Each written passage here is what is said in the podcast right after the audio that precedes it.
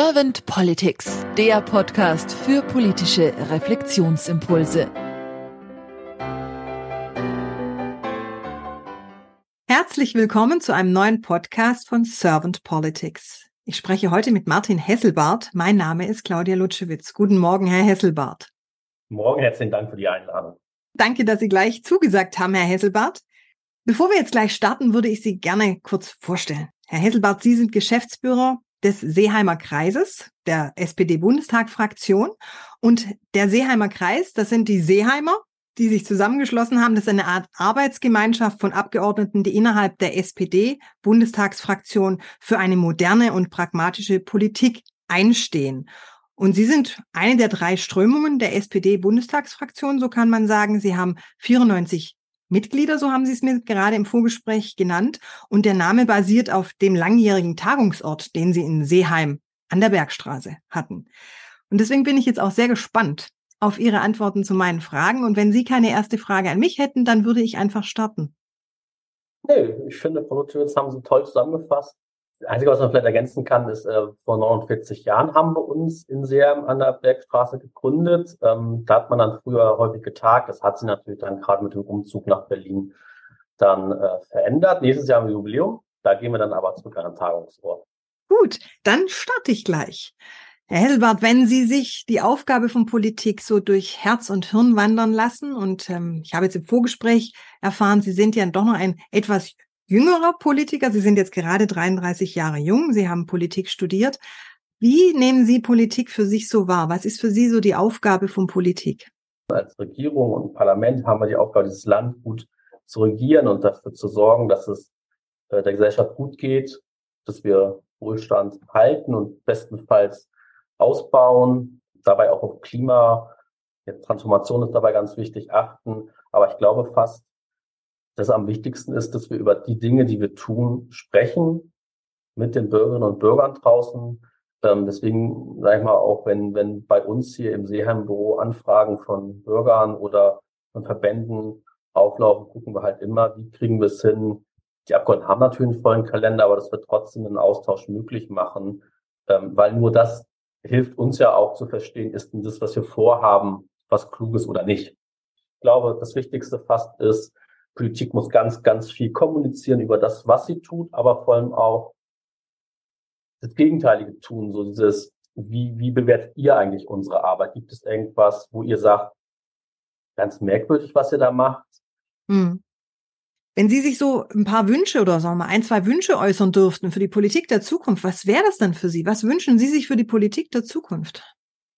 Ich glaube, ich bin da leider wieder bei diesem Thema Kommunikation. Also vielleicht liegt es auch daran, dass ich in einer Agentur gearbeitet habe und ähm, dieses, ne, wie nehmen Leute ein Produkt wahr? Und ich finde, hier ist das Produkt, wir wollen ein Gesetz verabschieden, wir wollen, dass dieses Gesetz auch positiv in der Gesellschaft ankommt und der Gesellschaft hilft oder beziehungsweise das, was wir glauben, also ist vielleicht ein Heizungstausch nicht das, was jedem individuell in dem Moment hilft, aber schon gesamtgesellschaftlich, um die Klimawende hinzukriegen.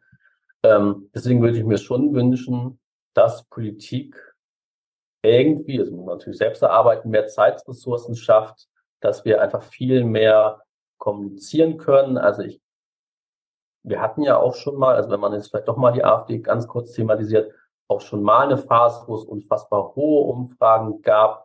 Es ist zurückgegangen. Ähm, aber ich glaube, es hat natürlich auch was damit zu tun, dass es halt Gegenden gibt, wo eher dieses Gefühl auch taucht, ach, Politik ist doch fast nur da, wenn so eine Wahl ist. So, und ich glaube, das muss man aus dem Kopf der Leute rauskriegen. Ähm, also ich komme eigentlich aus Hamburg, wir haben da, ähm, wie soll ich sagen, hat für uns hat das einen großen Stellenwert, ähm, dass wir viele Veranstaltungen machen, unabhängig von Wahlen, ähm, dass man im Zweifel das auch öffentlich bewerbt und plakatiert, aber im Vorstand steht, obwohl da keine Wahl ist. Und dann sagen die Leute, wenn sie noch nicht gesehen haben, haben wir schon wieder Wahl. Und man sagt, nee, und wir, wir, wir wollen uns doch austauschen. So, und ich glaube, da, das würde ich mir wünschen, ähm, dass Politik da ein bisschen mehr Schwerpunkt drauf setzen will, aber auch setzen kann. Ähm, aber auch zeitgleich, das wäre, glaube ich, der Wunsch dann so ein bisschen an die Gesellschaft, ähm, dass die Beteiligungsverfahren, die Möglichkeiten, die es gibt, also sich an seinen Abgeordneten zu wenden oder zu einer Veranstaltung zu gehen. Also das hat nicht mal was mit Parteipolitik zu tun. Ähm, habe ich manchmal auch im Freundeskreis, dass da die Leute sind, die sagen, oh, das geht mir hier total auf den Geist und was sie da machen. Ja, aber wenn, wenn ihr uns das nicht sagt, haben wir so ein bisschen Schwierigkeiten, ähm, das überhaupt auf dem Schirm zu haben. Also dass man da vielleicht eine deutlich bessere Kommunikation hinkriegt, ne? dass Leuten viel mehr bewusst ist, ich habe hier ein Problem, fängt bei Kleinigkeiten an, weiß ich nicht, im, im Park vor der Haustür ist die Ampel und die Bank kaputt, ähm, dass ihnen bewusster ist, okay, da ist ein Problem, da kann ich mich dorthin wenden die kümmern sich, wenn sie es nicht auf dem Schirm haben. Also da kann man ja, glaube ich, Digitalisierung, Apps viel besser für einspannen und nutzen. Da gibt es ja auch ein paar ähm, Projekte in ein paar Ländern, die das in Bundesländern ja schon machen. Ähm, dass man viel mehr auch darauf hinweist, hier ist eine Veranstaltung oder das ist Ihr Abgeordneter für den Bundestag, für ein Land oder das ist Ihr Bürgermeister, dass die alle viel mehr, viel mehr Sprechstunden halt machen. So, also mhm. dass sie viel, also das, ich glaube, die machen schon alle viel, ist nur nicht immer, glaube ich, allen bewusst, was die alles so machen, dass das irgendwie durch transparenter wird und dann die Gesellschaft das auch mehr nutzt. Also ich finde, es gehört sich dann ja auch, sich mit in ihrem Infostand mit Leuten auszutauschen, die wo man sofort merkt nach dem zweiten Satz, die sind deutlich anderer Meinung. Aber ganz häufig führt das Gespräch ja dann schon dazu, ähm, weil das Politik viele Dinge machen muss, die sehr komplex sind, ähm, dass dieses, man redet drüber, man erklärt es auf jeden Fall, Frustration abbaut, ein bisschen Verständnis erzeugt. Man hat nicht immer jeden gleich überzeugt und gewonnen, aber hat auf jeden Fall das Gefühl vermittelt, so, okay, da hört mir noch jemand zu. Und ich glaube, das ist was, ähm, was ganz wichtig ist, dass wir da insgesamt als Politik und Gesellschaft wieder besser werden. Mhm. Stellen Sie sich mal vor, ich bringe im Podcast nämlich ganz gerne die ja. Kanzlerfrage. Stellen Sie sich mal vor, Sie wären jetzt Bundeskanzler geworden und Sie hätten ein Team an der Seite, das A über Zeit verfügt, das Kommunikation auch sehr ernst nimmt, das gerne in den Austausch geht, auch mit Bürgern und Bürgerinnen, das auch diese Sprechstunden anbietet und wahrnimmt, das sehr gut in der Kommunikation ist und im Dialog mit den Menschen auch vielleicht eine ordentliche Diskussionskultur hat und auch eine Ambiguitätstoleranz. Und Sie dürften so zwei bis drei Ihrer Themen, die Ihnen sehr am Herzen liegen und die Sie sehr im Fokus haben, gleich am Anfang durchsetzen. Welche wären das für Sie? Wenn Sie das teilen könnten, das fände ich sehr spannend.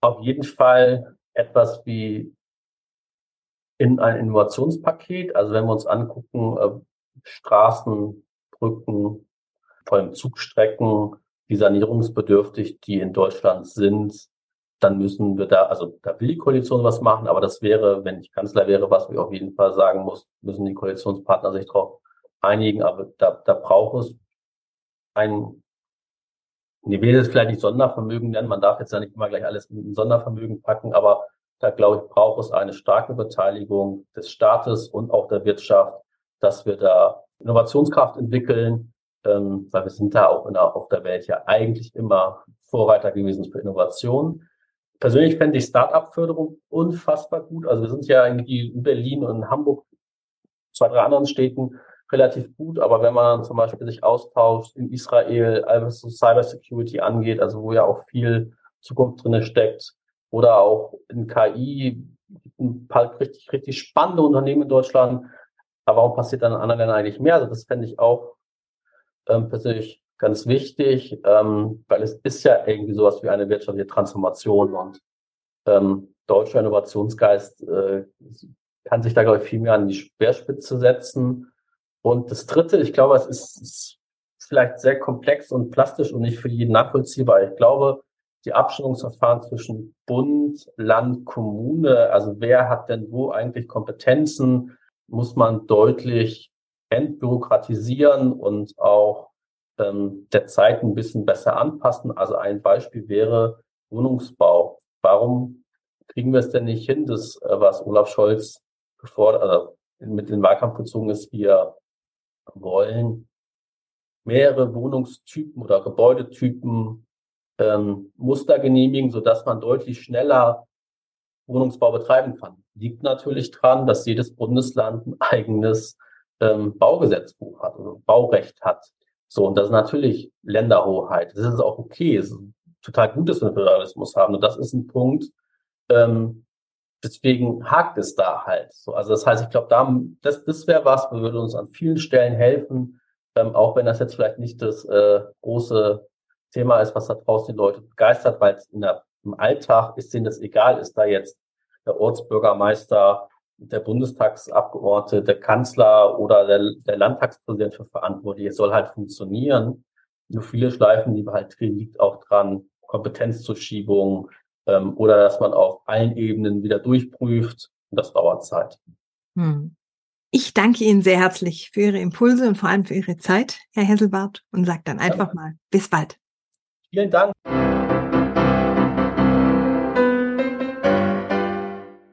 Servant Politics gibt's auf Spotify, Apple Podcasts und überall, wo es Podcasts gibt. Abonniert uns gerne und hinterlasst uns eine Bewertung. Servant Politics, der Podcast für politische Reflexionsimpulse.